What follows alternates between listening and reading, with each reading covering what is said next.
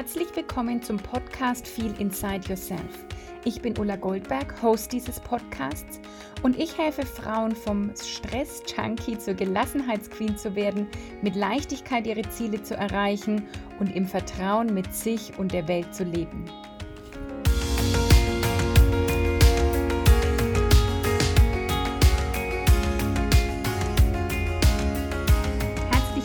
Zur heutigen Folge von Feel Inside Yourself und ich habe heute einen Interviewgast. Sabine Bimler ist bei mir und wir sprechen über das Thema Burnout. Sabine ist Diplompsychologin und Psychotherapeutin und ich wollte einfach zu diesem Thema wirklich eine Expertin einladen und habe ihr alle Fragen rund um das Thema Burnout gestellt. Und mehr will ich dazu jetzt eigentlich gar nicht sagen, sondern es geht hier direkt los. Äh, herzlich willkommen, liebe Sabine. Ulla, ich freue mich, dass ich da bin. Hm, sehr schön. Sabine, willst du dich zu Anfang erstmal vielleicht selbst vorstellen, wer du bist, ähm, was du machst und warum du eine Expertin in dem Thema Burnout bist? Ja, mache ich total gerne. Ähm, ich bin Psychotherapeutin im Augenblick mit eigener Praxis in Köln und arbeite dann natürlich viele mit Menschen, die ein Burnout-Syndrom entwickelt haben. Vorher war ich lange in der Wirtschaft und als Coach unterwegs im Bereich der Führungskräfteentwicklung. Und da hat sich im Laufe der Jahre immer weiter ein Schwerpunkt rauskristallisiert, dass ich eben auch da mit Menschen in Erschöpfungszuständen gearbeitet habe, die teilweise durch Mobbing, aber auch durch Überarbeitung, durch Arbeitsbedingungen, mit denen die ja nicht zurechtgekommen sind, entstanden sind. Und ähm, von daher blicke ich, glaube ich, auf eine lange Erfahrung mit dem Thema Burnout zurück. Mhm. Super, vielen Dank. Du hast jetzt gerade schon das erste ähm, gesagt, wo ich gleich einsteigen will in die Frage, was heißt denn Burnout genau? Du hast jetzt auch schon gesagt, Burnout-Syndrom. Was heißt es denn? Was ist so die Definition? Ja, also Burnout, wie man es sich vorstellen kann, ist ein klassischer Erschöpfungszustand. Ich mag auch dieses Bild des Ausgebranntseins, was da drin steckt weil wir alle haben ja eine bestimmte Menge an Energie und Kraft zur Verfügung in uns.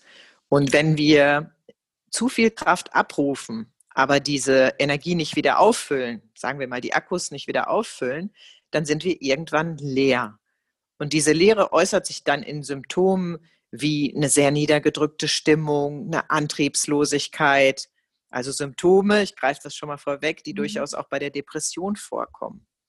Und das ist für mich so dieser Erschöpfungszustand, der dadurch gekennzeichnet ist, dass die eigene Energie einfach leer ist, dass man daraufhin entsprechende Symptome entwickelt und alleine nicht wieder rauskommt. Das ist ganz häufig das, warum die Burnout ja, Klienten, Patienten sich Hilfe suchen. Ne? Sie schaffen es nicht mehr aus eigener Kraft, Mechanismen aufzubauen, die ihnen helfen, die Kraft wieder nachhaltig aufzufüllen, sondern sie bleiben in diesem Zustand dieser Leere der Akkus hängen. Mhm.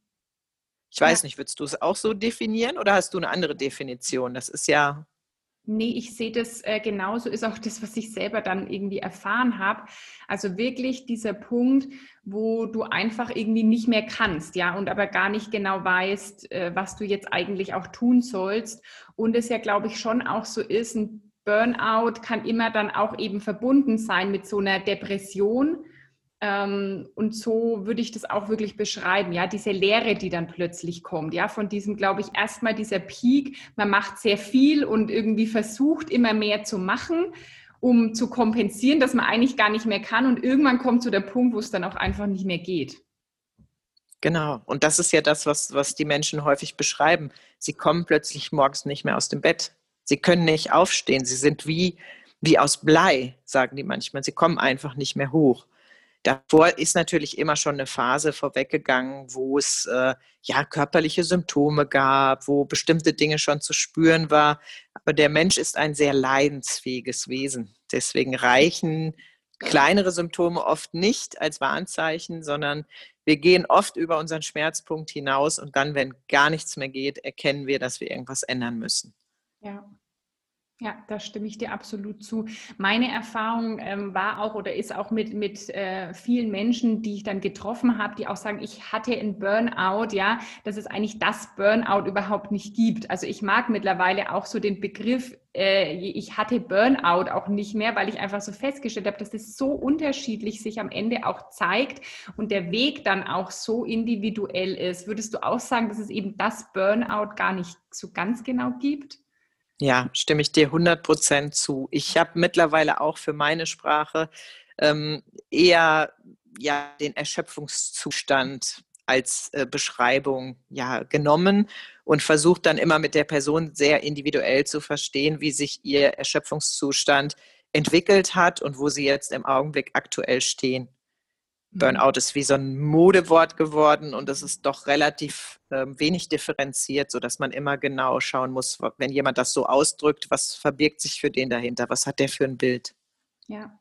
Ja, da stimme ich dir absolut zu. Wird ja leider manchmal auch so ein bisschen schon durch den Kakao gezogen. Ach ja, die macht jetzt auf Burnout oder der hat jetzt ein Burnout. Ja, ich meine, da muss man wirklich, will ich auch hier nochmal wirklich ganz klar sagen, dass das wirklich eine Krankheit ist und dass das nicht ist, weil jemand gerade mal keinen Bock hat, irgendwie zu arbeiten, sondern derjenige auch nicht mehr kann. Also das ist auch, glaube ich, nochmal wichtig in dem Zusammenhang.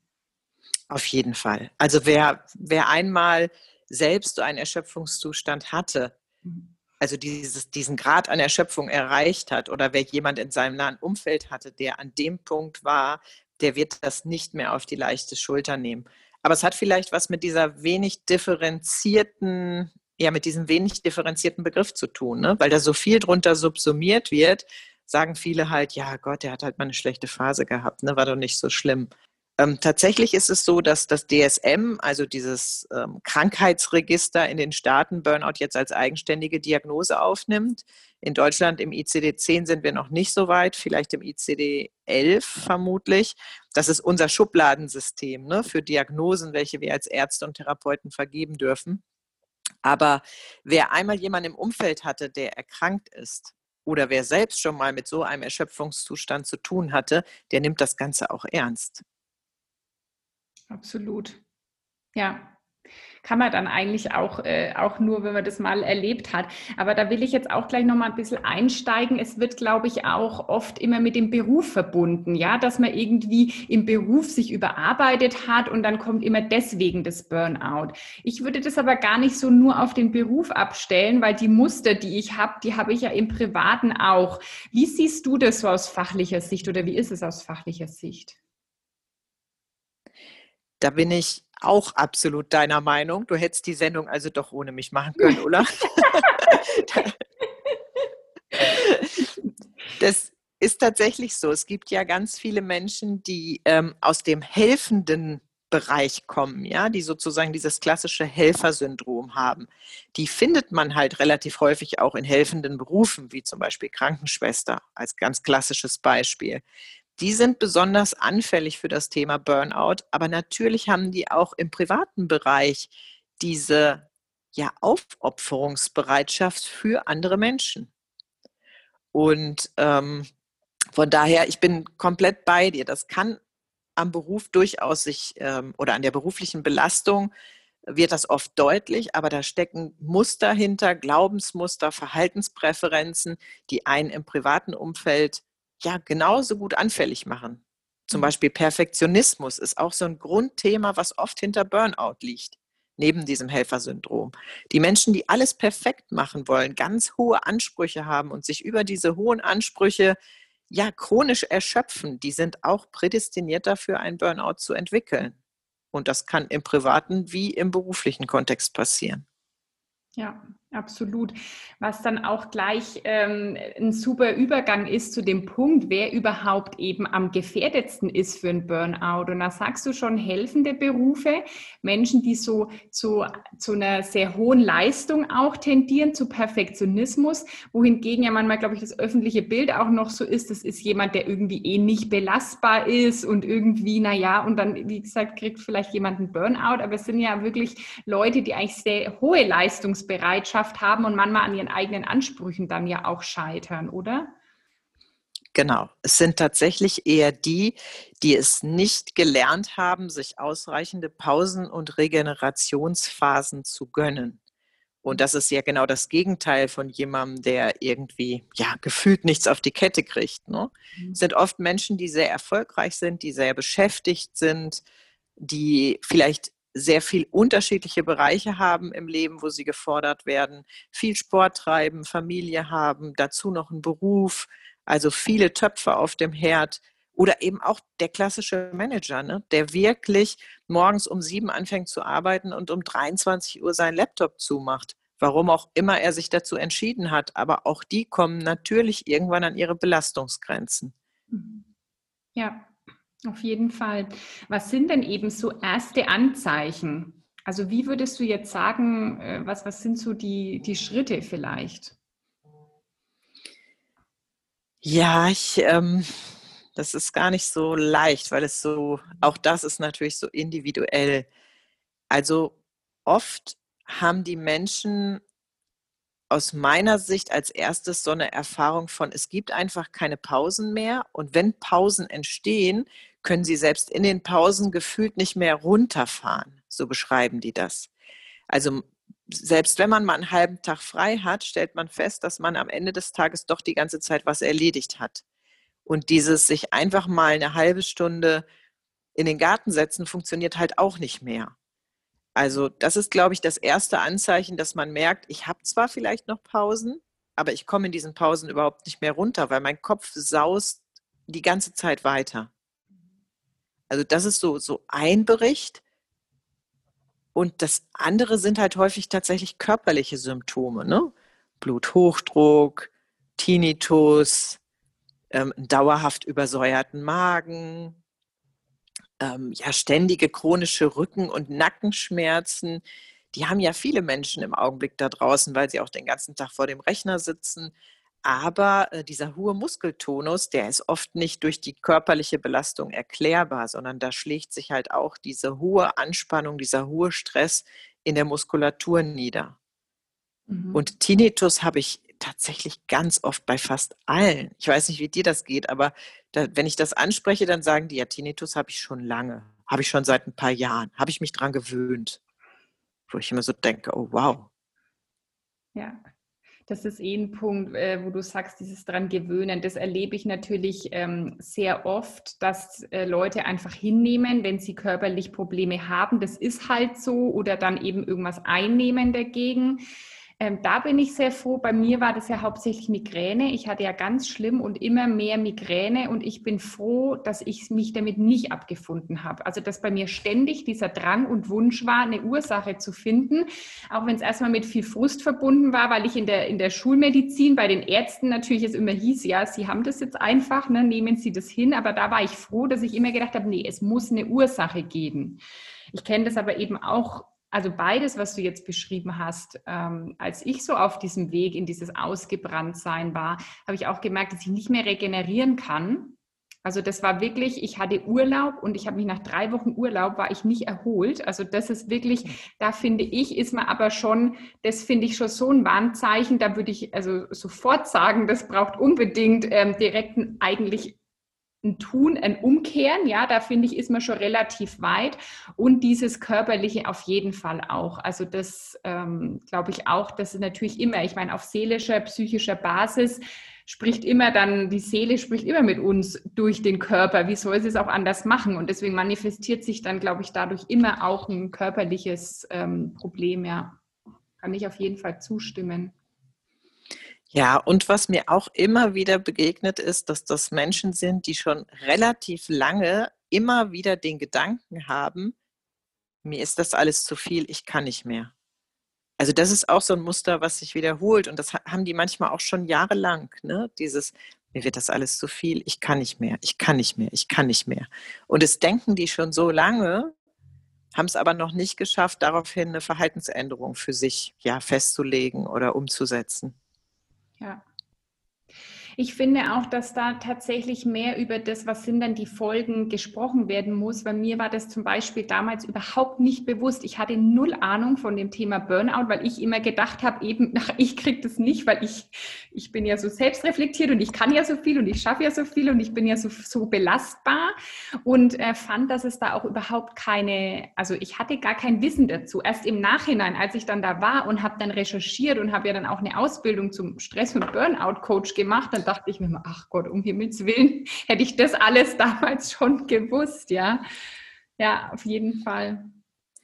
Also ich, tatsächlich finde ich, immer wenn man sich in diesem Zustand verläuft, und mir ist das ja auch schon passiert, ne? das ist ja nicht so, als hätte ich das nicht erlebt. Ich habe ja auch, als ich meine Kinder, die relativ nah beieinander sind, ich habe drei Kinder, mhm. diese haben jeweils nur anderthalb Jahre Abstand und ich habe immer nach einem halben Jahr sofort wieder angefangen zu arbeiten, weil ich meinen Job liebe.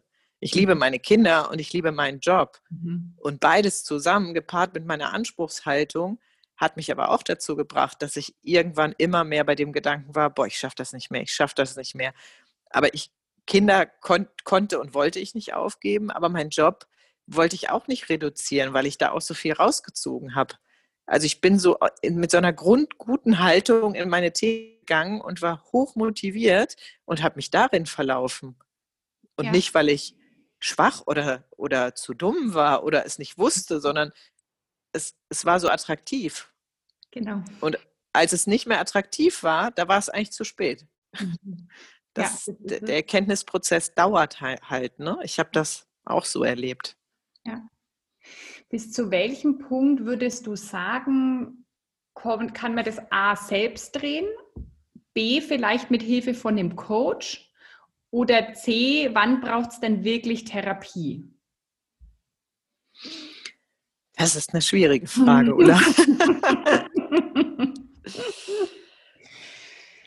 also, das, man kann das immer selber schaffen. Ne? Ich glaube nur, dass es Sinn macht, sich Hilfe zu holen, weil es viel schneller geht.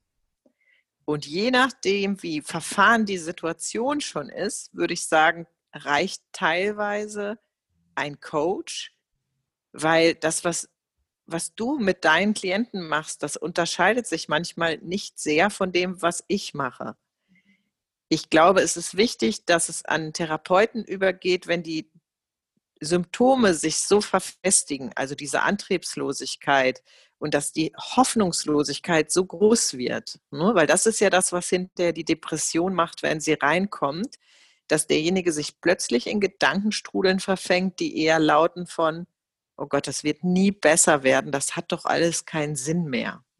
Und das ist natürlich ein Warnzeichen, weil das sind ähm, ja so zementierende Gedanken, die irgendwann, wenn sie weitergedreht werden, zu einer massiven Depression führen und die kann dann auch Suizidgedanken mitbringen. Mhm. Heißt nochmal, die Grenze ist sehr, sehr fließend. Viele Menschen befreien sich alleine ich glaube, dass sich unsere Arbeit nicht wirklich unterscheidet, aber wenn die Symptome massiv werden, dass die Depression sich verfestigt und die Gedankenmuster sich wirklich richtig chronisch verfestigt haben, dann gehört es eher in therapeutische Hände, weil dann wird es eine Gefahr für Leib und Leben sozusagen. Und das wäre für mich der Unterschied. Ja, ja kann, ich, äh, kann ich total nachvollziehen und würde ich auch wirklich mitgehen. Also das ist auch tatsächlich so, dass ich schon Anfragen hatte, ähm, wo ich dann abgelehnt habe, weil ich so die Einschätzung hatte, das braucht jetzt eigentlich eher Therapie, als dass ich jetzt als Coach noch ähm, helfen könnte. Aber ich finde es auch einen guten Unterschied, wirklich zu sagen, wenn ich das Gefühl habe, das ist hoffnungslos ähm, irgendwie und, und denke, das kann, ich komme da gar nie mehr raus und so, das finde ich auch ist auf jeden Fall äh, der Punkt, wo es definitiv an die Therapie übergeht. Aber ich auch, auch da stimme ich dir zu, dass manches gar nicht so unterschiedlich ist tatsächlich, ja. Ja, auch die Methoden, die wir verwenden, sind ja sehr ähnlich. Ja, die Übungen sind äh, sehr ähnlich, ja. Ja, aber auf jeden Fall. Mhm. Und ich glaube, für die Betroffenen draußen ist wichtig zu wissen, sie müssen das gar nicht wissen, an wen sie sich wenden sondern tatsächlich, wenn, so wie du es beschreibst, sie rufen bei dir an und du sagst, hm, wenn ich ihnen zuhöre, ich habe das Gefühl, ich bin nicht die Richtige, das gehört eher in therapeutische Hände. Und so ist es bei uns Therapeuten ja andersrum. Wenn jemand kommt, von dem ich denke, nee, das ist jetzt aber wirklich noch keine Therapie, jetzt reden wir eigentlich tatsächlich eher auf dem Coaching-Niveau, dann sage ich das ja auch. Das ist ja auch meine Pflicht zu sagen, nee, passen Sie auf, das ist keine therapeutische Leistung. Wir können gerne ein Coaching machen, biete ich ja zum Beispiel auch an, so wie du. Aber das ist nichts, was als ja, Krankenkassenleistung abgerechnet werden kann. Also die Einschätzung, wo es hingehört, die nehmen wir ja dann als äh, ja, Experten vor. Mhm. Ja, das stimmt. Ähm, ich hatte auch eine Frage von einer Followerin auf Instagram, die meinte, sie war letztes Jahr in so einem Erschöpfungszustand, war auch sechs Wochen krankgeschrieben wegen des Verdachts auf Burnout. Ähm, da ist dann auch die Frage, brauche ich da überhaupt diese genaue Definition, ob ich jetzt einen Burnout habe oder nicht, oder ob ich nicht einfach, ich kann halt nicht mehr, weil sie hat sich dann gefragt, ob es nicht nur der Verdacht auf Burnout war, sondern es eigentlich ein Burnout war. Ist die Frage, ähm, ist es so wichtig und ist es nicht dann definitiv einfach ein Burnout, wenn ich oder das Syndrom, wenn ich sage, ich kann einfach nicht mehr meinem normalen Alltag nachgehen, weil ich keine Kraft mehr habe? Ja, ich bin, da bin ich auch äh, absolut so unterwegs wie du. Äh, für mich sind diese äh, Schubladensysteme und Benennungen nur wichtig, wenn ich mit der Krankenkasse abrechne. Mhm. Tatsächlich spielt es aus meiner Sicht überhaupt keine Rolle, wie das Ding heißt, sondern es geht ja darum, den Menschen zu helfen. Und ob da Verdacht steht oder Diagnose auf, das ist eigentlich völlig egal. Ja, Liebe Sabine, ich finde jetzt schon, wir haben äh, richtig guten äh, Überblick gegeben über das ganze Thema äh, Burnout, also von dem, was heißt es überhaupt. Ähm, Gibt es noch irgend, also bis hin, ich habe meinen Satz nicht mal beendet. Also wir haben darüber gesprochen, was ist überhaupt ein Burnout, was sind so Anzeichen, ähm, wen kann das überhaupt irgendwie betreffen. Gibt es noch irgendwas, wo du sagst, das würdest du gern auf jeden Fall noch anfügen zu dem Thema? Vielleicht auch, ähm, wenn du jetzt das und das an dir erkennst, dann äh, guck vielleicht mal, ob du nicht Hilfe brauchst oder ist für dich alles gesagt? Tatsächlich, glaube ich, würde ich gerne den Appell ja loswerden, der heißt, wenn dieser Gedanke, mir wird das alles zu viel, ich kann nicht mehr, da ist und das aus, der Ausstieg nicht gelingt aus eigener Kraft, bin ich dafür, möglichst schnell Hilfe zu suchen. Mhm. Also wir geben Geld für so viele Dinge aus, ne? für so viele, ja, ich nenne es jetzt mal Luxusartikel, ob das jetzt ein Halstuch, ein Pullover oder irgendetwas ist eine Beratung oder ein Coaching, zum Beispiel bei dir, das ist im präventiven Sinne so wertvoll und das kann so schnell eine gute, nachhaltige Veränderung, dass ich manchmal nicht verstehe, warum die Leute so lange warten und so lange mit dieser Idee durch die Gegend gehen, dass sie es irgendwie alleine schaffen müssen. Also ich finde, das ist gut investiertes Geld, wenn man merkt, boah, ich bin in so einem Erschöpfungszustand und ich komme irgendwie selber nicht raus, obwohl ich mir das immer wieder vornehme, plädiere ich dafür, relativ schnell eine Beratung mit an Bord zu holen, weil man sich dann halt ein, ja, erstmal das Risiko minimiert, dass es schlimmer wird und ganz schnell eine Verbesserung erleben kann. Weil dafür sind wir ja Experten auf dem Gebiet und dafür bieten wir unsere Beratung an. Und deswegen, also hol dir schnell Hilfe, wenn du in dem Zustand mhm. bist, dass ja. du selber aus deiner Erschöpfung und aus diesen Gedanken, mir wird das alles zu viel, nicht mehr rauskommst. Das ist mir nochmal wichtig. Ja, das ist ein guter Appell. Da würde ich dann doch noch gern eine Frage anschließen oder einen vielleicht, ähm, warum das auch nochmal Sinn macht, schneller Hilfe zu suchen. Weil ich glaube, wenn man so ganz tief drin ist, dann ist einfach der Weg raus viel länger und viel mühsamer. Und ich glaube, wenn man sich eher Hilfe sucht, kann man einfach auch noch sozusagen im Status quo einfach Kleinigkeiten verändern, aber vielleicht nicht das ganze Leben umdrehen. Und ich glaube, das ist das, wovor ja auch viele Angst haben. Wenn ich jetzt zugebe, ich kann das so nicht mehr, muss ich dann mein ganzes Leben über Bord werfen. Ja, ganz schön ergänzt. Ja, wunderbar. Ich ja. sehe das genauso. Und das muss es ja vielleicht manchmal äh, dann eben gar nicht sein, ja, dass, dass ich das alles verändern muss und dass ich nie wieder in diesen Beruf kann und so, wenn ich das einfach früher schon erkenne. Ja. Mhm. Äh, liebe Sabine, wo findet man dich, wenn die Hörerinnen und Hörer jetzt gern noch mehr von dir wissen möchten? Du hast ja zum Beispiel auch einen eigenen Podcast. Genau, ich habe auch einen eigenen Podcast, Reif für die Couch heißt der, den findet man in den gängigen Apps und Informationen über mich findet man auf Sabine Bimmler, einfach zusammengeschrieben.de. Mhm. Cool. Wer mehr wissen will, wird dort fündig. Genau, ich packe das alles in die Show Notes. Den ähm, Podcast kann ich definitiv empfehlen für alles, wenn man sich eben so für diese Themen interessiert. Da finde ich, machst du ganz viele wertvolle Sachen und auch immer coole Übungen und Tipps, die du da auch immer mit den Hörerinnen teilst. Ja, super. Dann vielen lieben Dank, Sabine, dass du dir die Zeit genommen hast, heute hier zu sein, dass du mir Rede und Antwort gestanden hast. Äh, ich bin dir dafür sehr dankbar. Ich fand unser Gespräch sehr schön. Vielen Dank.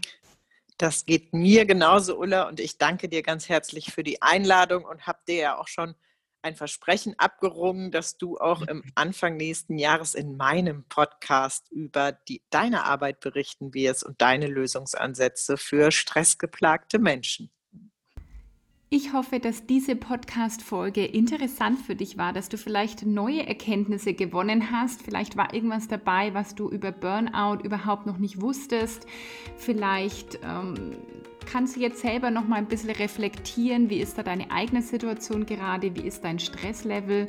Und ich freue mich natürlich, wenn du uns, Sabine und mir auch Feedback dazu gibst. Du kannst mir eine E-Mail schreiben an info.ulagoldberg.com oder kommentier doch auch gerne unter dem Post von heute auf Instagram und auf Facebook.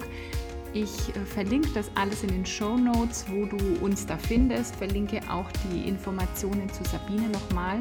Und ich würde mich hier wirklich freuen, wenn wir in den Austausch kommen, wenn du vielleicht auch mehr solcher Folgen und solcher Themen magst. Und ja, ansonsten wünsche ich dir jetzt erstmal eine schöne Woche und alles Gute, deine Ulla.